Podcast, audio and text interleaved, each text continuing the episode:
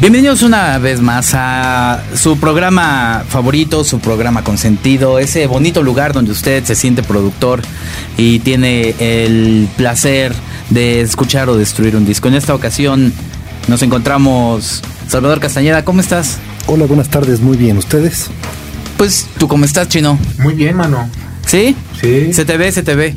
Y Javi está, bueno, reluciente porque vamos a hablar uno de sus discos pues preferidos. La verdad es que no, no le hemos callado la boca desde que dijo que sí, que, que había salido sorteado su disco.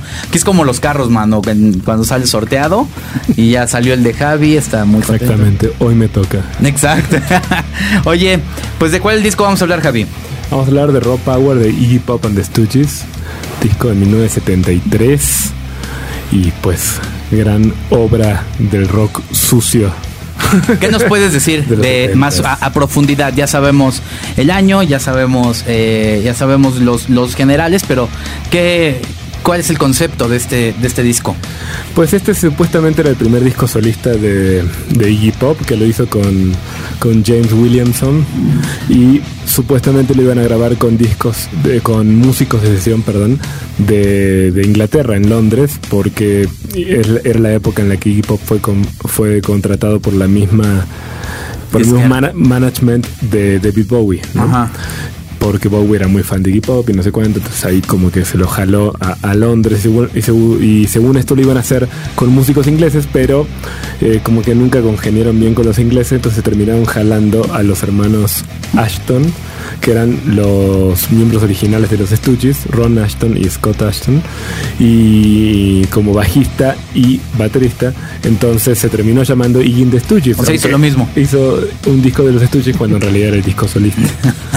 Porque O sea, nomás no pude sí, encontrar Sí aplicó el más vale malo por conocido que bueno por conocer, ¿verdad? Exactamente, malo conocido. Pues mira, sí se jetea, ¿no? Sí se roba las cosas, pero ya lo conocemos, ya sabemos que, ¿no? Que no, no- No tuvimos éxito con los otros dos, pues uno más da igual. Ajá, exacto, Exactamente. Oye, eh, ¿y qué estaba pasando en ese momento? En ese momento salen muchos buenos discos. Pink Floyd edita Dark Side of the Moon. Está el House of Holy de Led Zeppelin, Cuadrofenia de The Who, Lou Reed saca Berlín. Órale. Grandes discos. Eh, Mike Oldfield con Tubular Bells, King Uy. Crimson. Hay grandes discos. Y bueno, en México teníamos a Yoshi oyendo a la otra. ¿Al samurái de la canción? Sí, no, momentos que definen todo. ¿eh? Esa referencia es la, yo creo que la más válida. Sí, vi que algunos Pink Floyd no le tomaron interés, por eso quise como Sí, exacto. este, Voy a bajar el nivel, ¿no? tropicalizar el, Sí. el tema. Sí. Oye, eh, de este, de este disco, ¿qué canción, con cuál canción tendríamos que empezar para, mm, para abrir? Para, Y yo creo que, que- bueno, ya abrimos con una, pero una que ya, que ya tú puedas recomendar. yo creo que la canción más emblemática, que es aparte la primera canción, la primera canción con la que abre el disco, Search and Destroy, famosísima canción que fue cobereada miles de veces y que de alguna manera, pues, o sea, los dos primeros discos de los Stooges de siempre fueron considerados como, como grandes antecedentes del punk, pero creo que en esta es donde, en esta rola de Search and Destroy, es cuando se ve más clara como como esa dirección, ¿no? Con el tipo de distorsión, el tipo de arreglos, la velocidad la batería, como eh, el arreglo de la batería y ya está ahí, creo que el punk. Muy, Ahora, yo la muy verdad, claramente. yo sé, yo sé que tú te emocionas mucho, Javi, que de- salivas con este disco, pero yo me, pod- yo me, me pondría a pensar si lo que mucho de lo que escuchamos vale la pena mencionar como arreglos. De repente Claro. parece que llegan y nada más dan ahí unos cuerdazos y unos tamborazos. Unos guitarrazos, nada diría más- mi mamá. Ajá, nada más no, nada más no te pares y, y me, vengas con los golpes, Javi. O sea, eh, eso es lo que eso es lo que está increíble, que parece muy, muy, muy como así nomás, una cosa muy improvisada. Pero James Williamson es un gran, gran guitarrista, la verdad. Y sí, hay muchos videos en YouTube donde se lo puede ver explicando los arreglos del disco. Y sí hay, hay un trabajo, hay un trabajo ahí.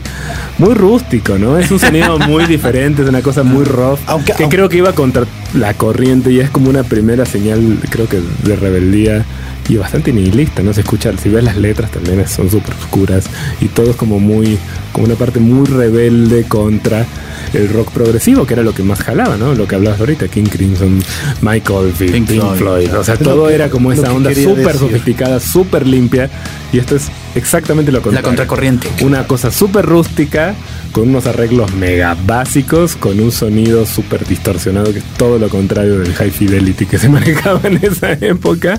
De hecho, parece un disco más bien como de los 60 de garage de los 60 más que de esta cosa hiper, hiper hi-fi de los 70 ¿no? Pues bueno, escuchemos entonces el primer track con el que abre este disco, Bahía de Productores, aquí en Reactor 105. Bahía de Productores.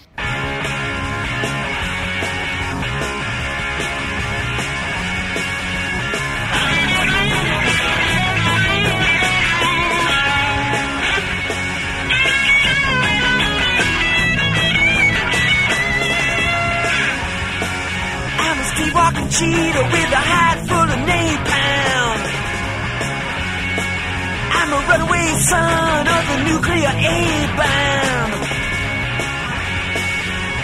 I am the world's forgotten boy, the one who searches and destroys.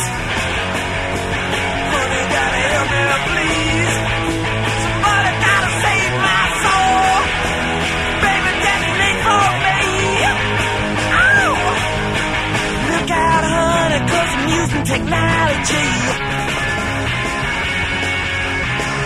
Time to make no apology.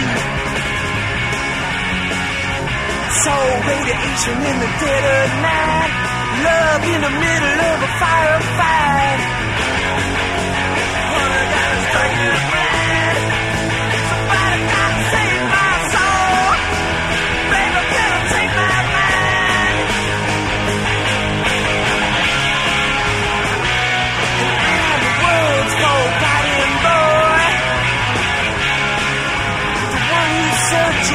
searching, to destroy. And honey, I'm the world's forgotten boy. The one who's searching only to destroy. Hey!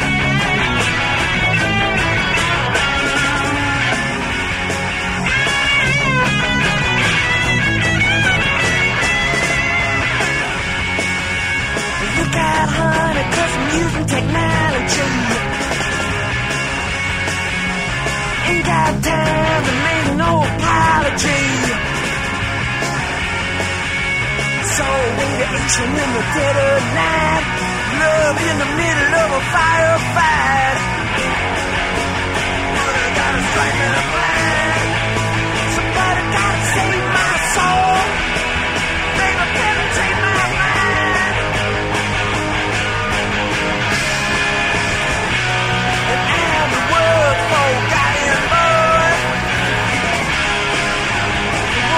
Searching, searching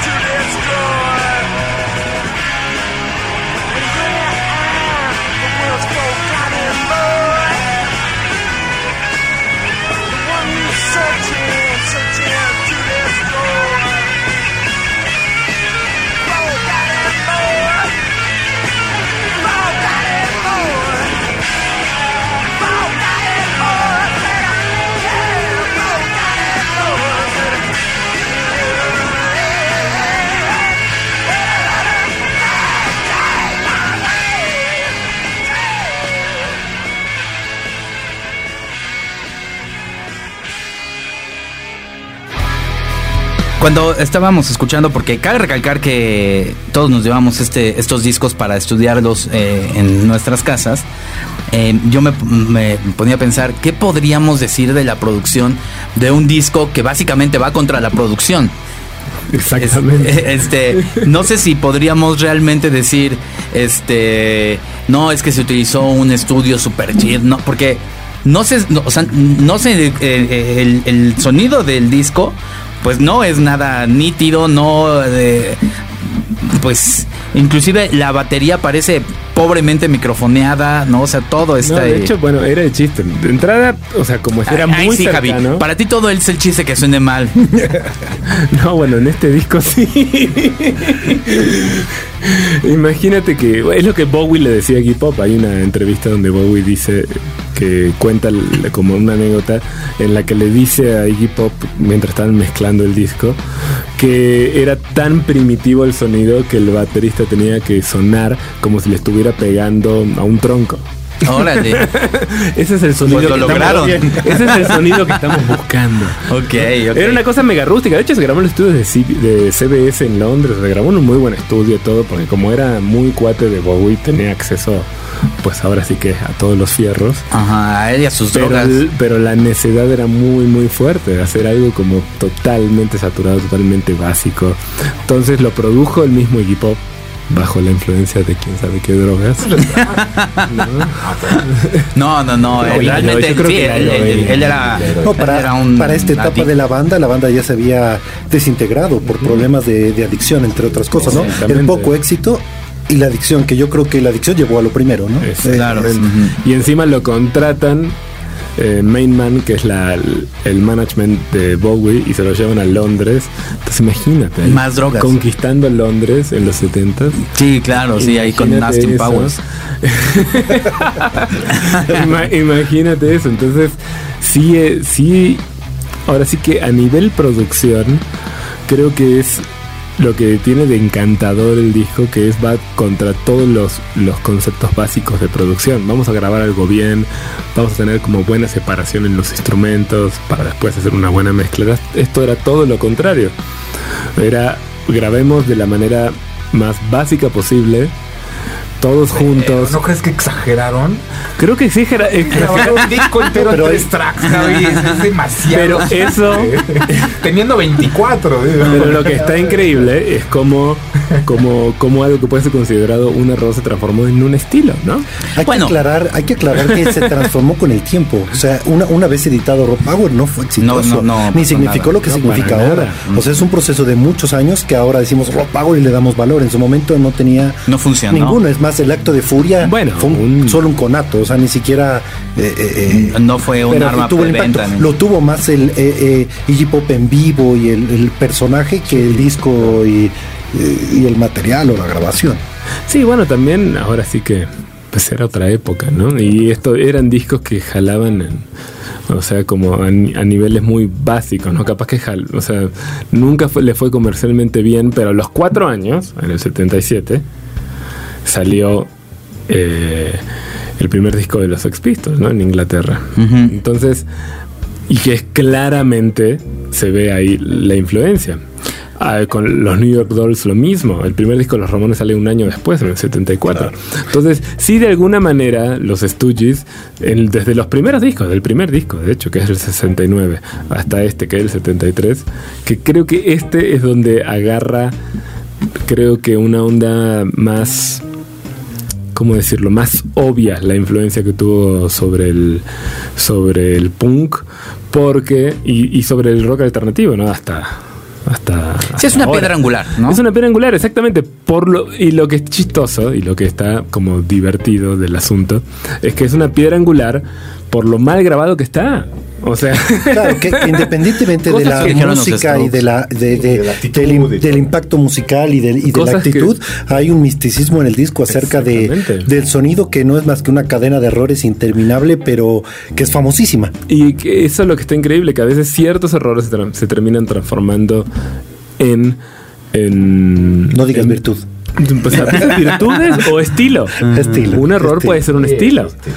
O sea, no Claro. es un error, es un estilo. Y así pasa mucho, ¿no? Pa- Pero con- es un gusto adquirido también, ¿no? A mí, yo no. O sea, pasamos demasiado tiempo en el pasado tratando de mejorar las grabaciones. Y llega ahí, en, un- en- en cuánto tiempo grabó este disco? ¿En dos días? Sí, pero lo, lo que dice Javi, cuando escuchamos Sex Pistols o Los Ramones, Los ya nos Ramones. parecía que el sonido era el adecuado y que así era la cosa. Sí, y cuando fue el de Iggy, Pop lo, lo- lo juzgamos. Claro. Y, y tal vez fue el solo Lo que ser. pasa es que ya con Ramón. Tal vez un visionario. como que pudieron pulir ese mal sonido, ¿no? Aún Bueno, mejor mal sonido. Claro. Oye, vamos con otra canción. ¿Con cuál quieren ir La canción número 2, Gimme Sí, Danger. Gimme Danger, que es una de, también de las más sobresalientes del disco. Ok, perfecto. Pues vámonos con Gimme Danger en Reactor 105.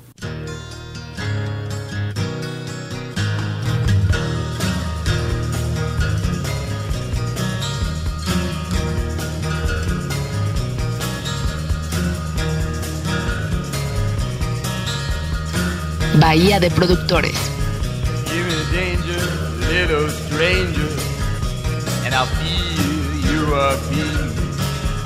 Give me danger, little stranger, I'll feel your disease. There's nothing in my dreams, just some ugly memories. Kiss me like the ocean breeze.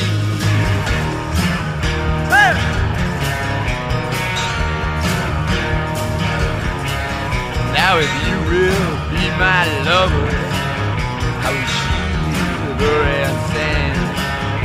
But if you can be my master, I will do anything. There's nothing left alive but a pair of glassy eyes. Raise my feelings one more time.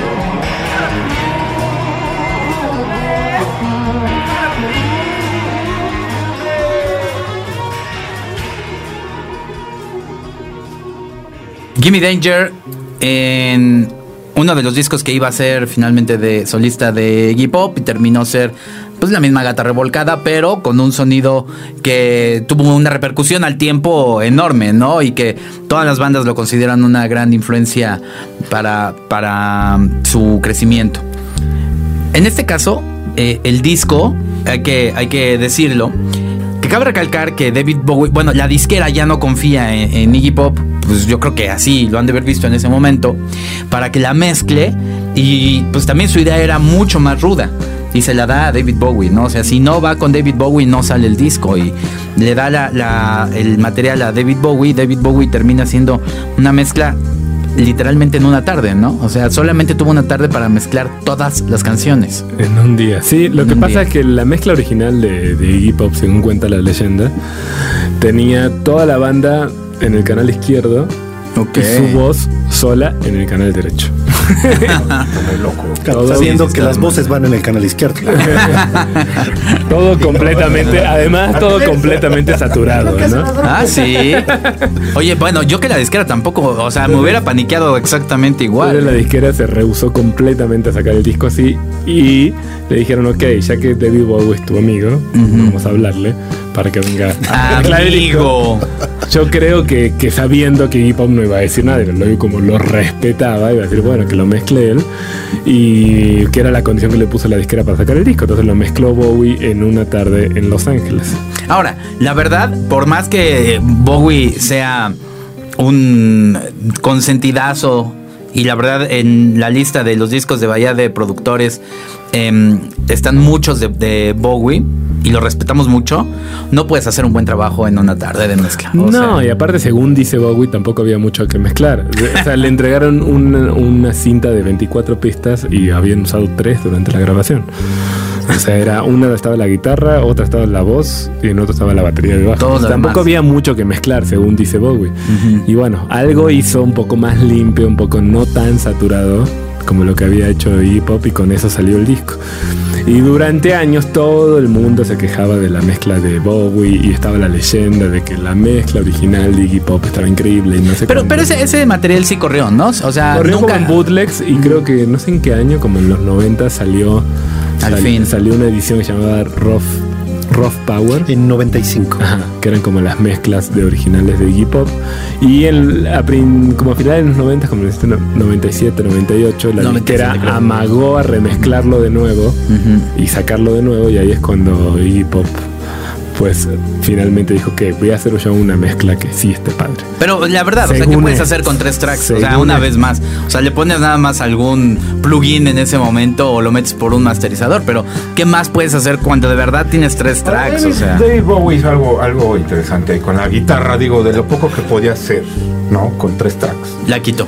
No, en este, en este tema, sobre todo en Gimme Danger, eh, agarró una cosa que se llamaba Time Cube, que es una de esas cosas muy analógicas, porque, porque es una cubeta prácticamente de plástico, Ajá. con una manguera dentro, con, que da dos vueltas, como en espiral, y por un lado de la manguera metes el sonido de la guitarra y por el otro sale. Pues eso te da un, un chorus. Ok. Un chorus muy analógico. Muy, muy eso, arcaico. Eso dice Iggy Pop que fue idea de, de David Bowie. O sea, tampoco es así como dice Vimos, porque Vimos ya le agarró tirri aquí a, a la mezcla de Bowie.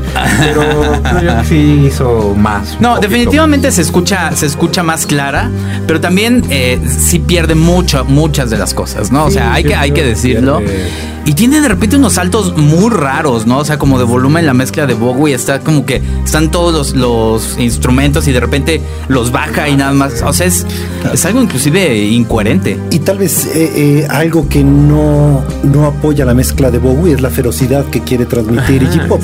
Claro. Independientemente del sonido, que nunca, a mi parecer, es bueno, en ninguna versión no es No. nada controlado, eh, con el sonido se pueden crear intenciones. Y creo que la de Bowie no transmite lo que Iggy Pop quería. Iban para furia, distintos. esa rabia está ausente. Y con la mezcla de Iggy Pop es más presente. Sí, no, totalmente. Y eso creo que la, la- a mí me gusta la verdad. La re- última reedición, que es la que remezcló en los 90 y pop, a mí me gusta. Porque creo que es un buen punto medio.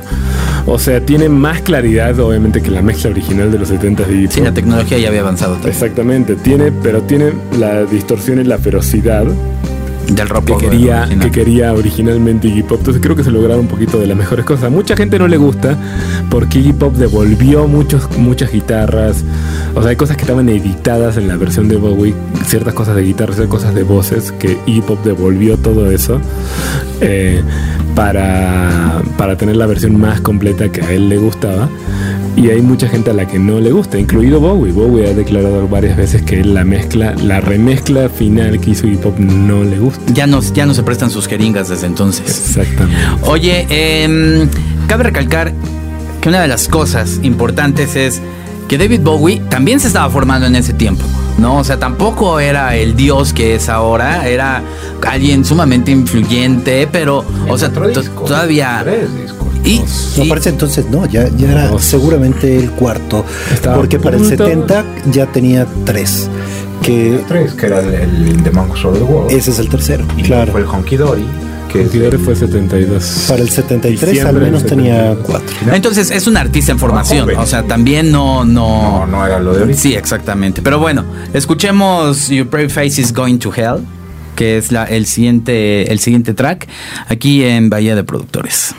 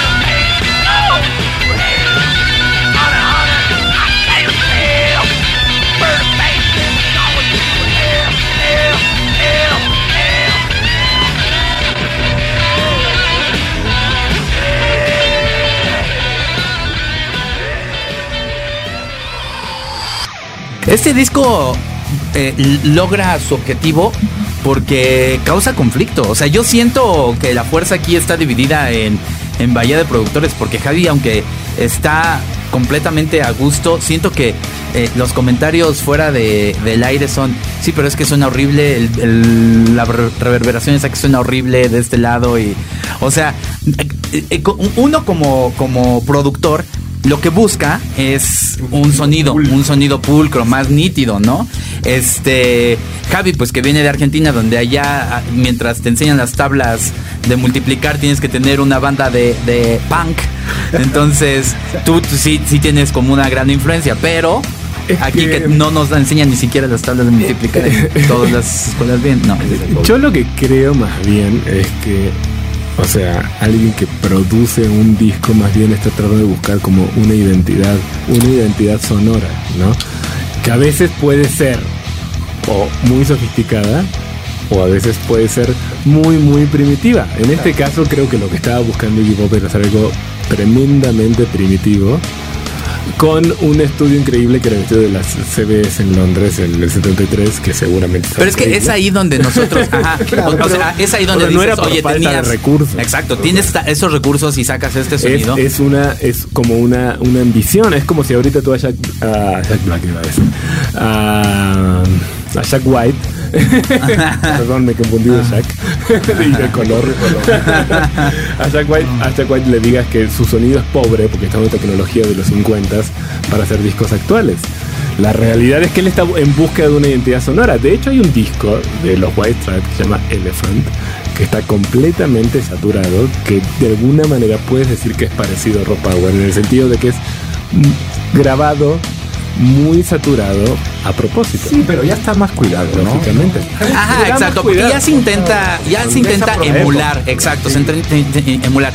En el otro se intentaba echar a Pero perder ¿por qué intentas, por, ¿no? pero ¿por qué intentas emular algo que está Es mal que hay que aclarar que, que Entonces, ¿qué es lo mal hecho? Y ahí, ahí entras en otra, en otra no, discusión. o sea, está bien, yo creo que ahorita está de moda hacer eso. De O sea, hecho- pasar las grabaciones pulcras muy bien grabadas, todos los discos muy bien hechos, pasarlo y saturarlo analógicamente. Ahorita Sí, está muy de moda. Ahorita está muy de moda porque la grabación digital no tiene ningún Sí, tipo no, de no. identidad sonora. Entonces, como que la se le busca una distorsión digital es espantosa. Pero, pero hay, hay una, no sé, por ejemplo, hay, hay un, una especie como de, ¿cómo se podría decir? Como de tesis o como de, de ensayo que escribió un productor que se llama Daniel Roth, que es un productor que tiene un estudio que se llama eh, Studios en, en Nueva York, que lo que hacen es buscar el mismo sonido que generó eh, James Brown en los 60s. Ok, ajá. Entonces, él tiene un ensayo que se llama Shitty Spritty. Entonces, él lo que dice en ese ensayo es toda esta cosa de hipertecnología y de hipercalidad.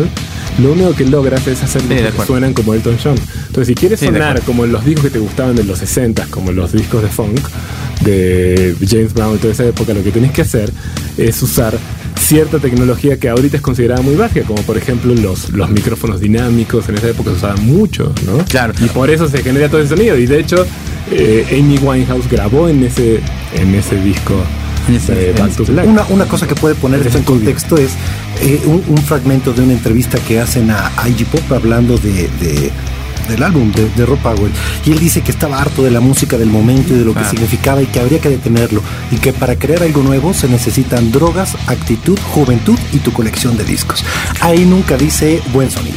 Claro. No, O sea, y- y- y a mí me parece que su valor también estaríamos eso, ¿eh? buscándole o justificando algo inexistente, que no era parte Claro. de la pretensión. Ajá. No, y lo que. Y ahí entra también otra discusión de qué es bueno, qué es malo. O sea, hay- este es un, es un disco que tiene un sonido que fue muy buscado por muchos grupos y muy copiado hasta principios de los 2000, ¿no?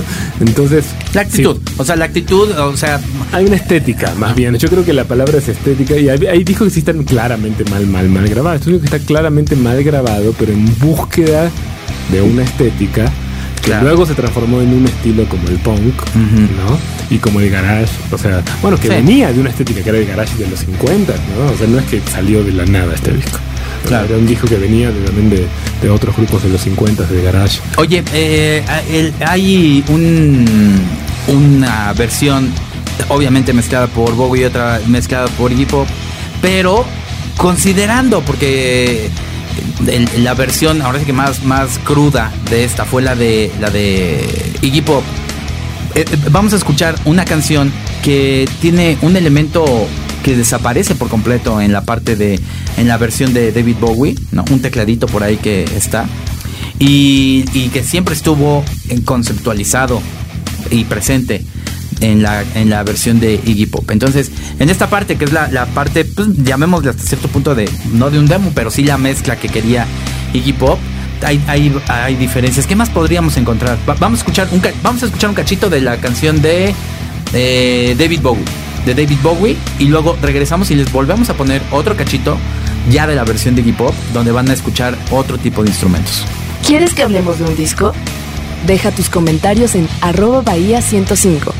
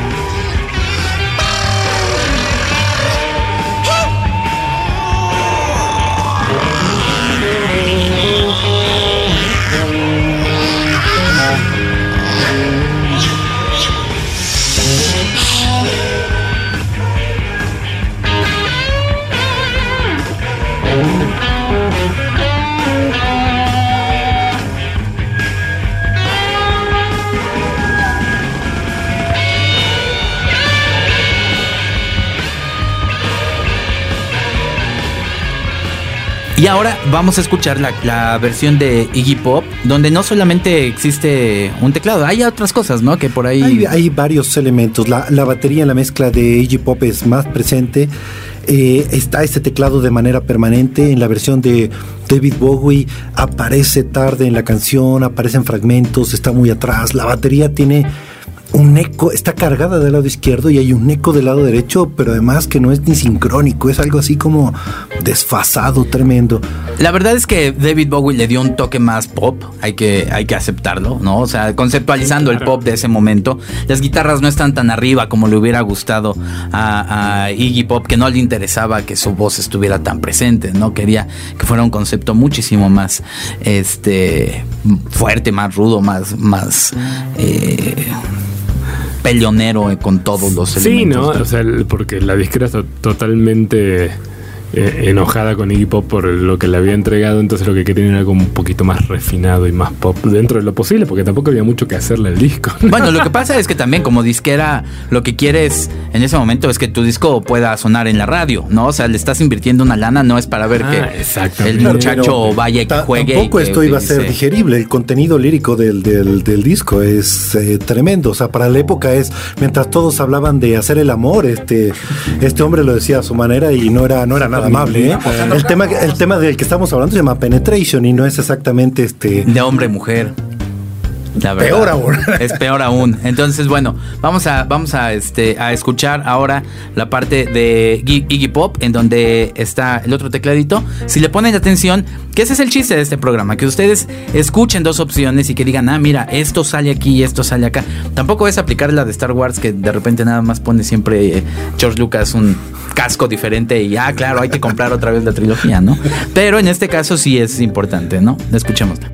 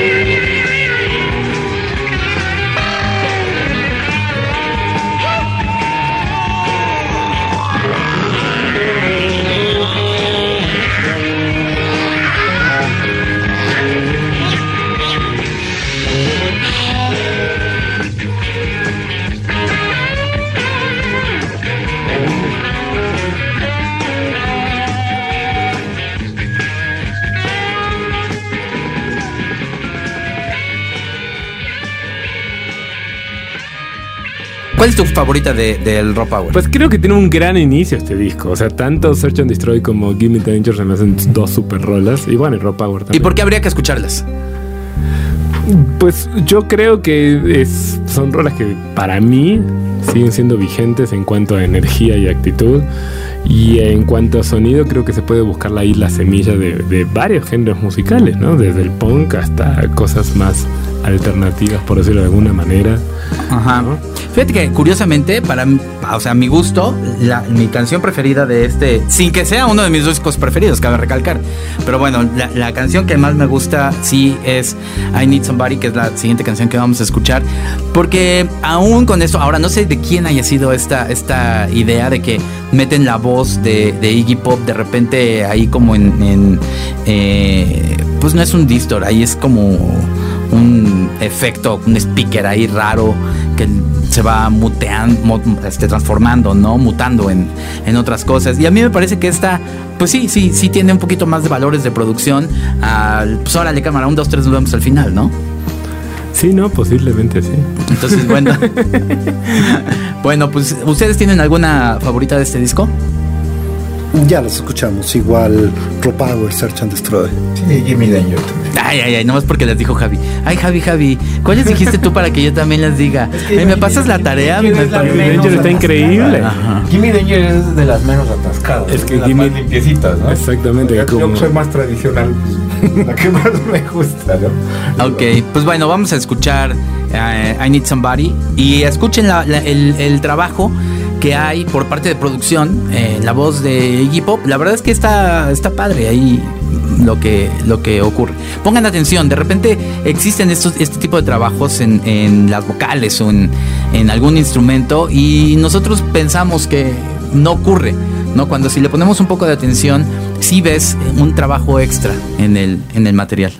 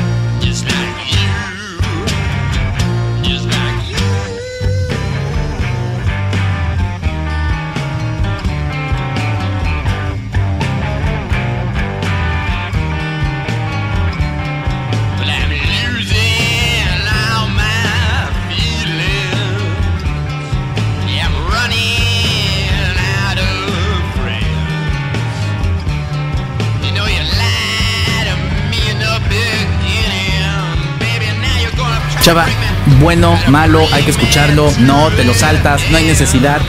Lo que hizo ya tuvo que hacerlo y ya mejor escuchas a Britney Spears. me confundiste. Eh, definitivamente hay que escucharlo. No hay algo de este programa que no se deba de escuchar. Hay que ponerse en el contexto. No es necesariamente como suena, es lo que aporta. Mucho de, lo, de la escena del punk, de los Pistols, de los Ramones, incluso de la parte más adelante, de 30 años después, de Nirvana, White Stripes, este, Hypes, Strokes, no, no hubieran existido ni de broma sin este, sin este material. Es no lo que es en su momento, sino lo que desata. Sí, exacto. Es hacia dónde fue, no, no lo que pasó, sino dónde fue después, ¿no? Chinito. Sí, justamente. No sé si hay que oírlo. Ah, Ustedes nada más están copiando las respuestas, dense Claro. respuestas originales. Claro. Ay, chava, ay, chava, tú qué. No. Ajá. Chava, chava, ¿qué, qué vas a responder tú en la No, siguiente? claro que hay que oírlo porque pues lo ponemos aquí, pues es que, ¿no? Pero sí es justo lo que. A lo mejor no te gusta, a lo mejor dices, puta, se oye muy mal, a lo mejor dices, lo oyes y dices, no, pero es- de verdad es la actitud de, del hip hop, es, es- es la, la energía que hay ahí, de verdad se nota, se nota la actitud, este, esas ganas de destrucción, esas Sí, de, sí. de romper con los discos bonitos, de que se oiga bonito, eso, es, eso creo que es lo valioso. Sí, sí. y sí marcó una tendencia muy fuerte, no nada más en el punk. En el punk. Llegó, en el punk, perdón. Llegó a varios eh, géneros más. Algo, algo interesante, perdón, es la recomendación de escucharlo, pero tratar de escucharlo en todas sus posibles versiones. Hoy ya se pueden conseguir todas y cada una tiene algo que, que es un buen ejercicio de... de- de- Pero, de- pero, es un ejercicio que requiere concentración porque no es un disco en el cual los elementos estén fácilmente este Claro, pero en su momento habría que sacar el LP, ponerlo, quitarlo, recordarlo, poner el otro día en la compu es este, un Pero- ejercicio dinámico pero es, eh, eh, y posible. ¿eh? Es un disco, la verdad, tan atascado que si de repente alguien dice es que aquí no tiene una distorsión, tiene otra, la verdad es que es difícil de pronto distinguir una cosa de la otra y a menos de que sea un- el tecladito que, que vimos. La, la- este, la intención principal está en, en los coros, en, en las guitarras, en, en elementos que definitivamente no es que eh, aparezcan por momentos, son inexistentes. Sí, bueno, habría, habría que verlo. Este, Javi, tú eres un fiel defensor, hay que escucharlo, que hace que dice, no, no lo escuchen, a mí, me gusta, pero yo sé que no lo tienen que escuchar. No, yo creo que es un gran disco y creo que a veces como también la producción no solamente es sonora, también es musical y también es producir una actitud y, transmitir, lograr transmitir la actitud de un artista, del artista, ¿no? En este caso el mismo artista se autoprodujo, entonces creo que plasmó increíble la energía que quería, que quería transmitir y creo que además, o sea, creó, un, creó una estética a base de, de lo que puede considerarse un error para la época, luego se transformó como en algo bastante No hay básico, error, ¿no? O no hay sea, la error. verdad es que fuzz y distorsiones, cosas, o sea, que aparte ya medio que o sea, ya existían tapus que eran completamente nuevas, pero igual en el año en el que salió estaban un poco olvidadas, ¿no?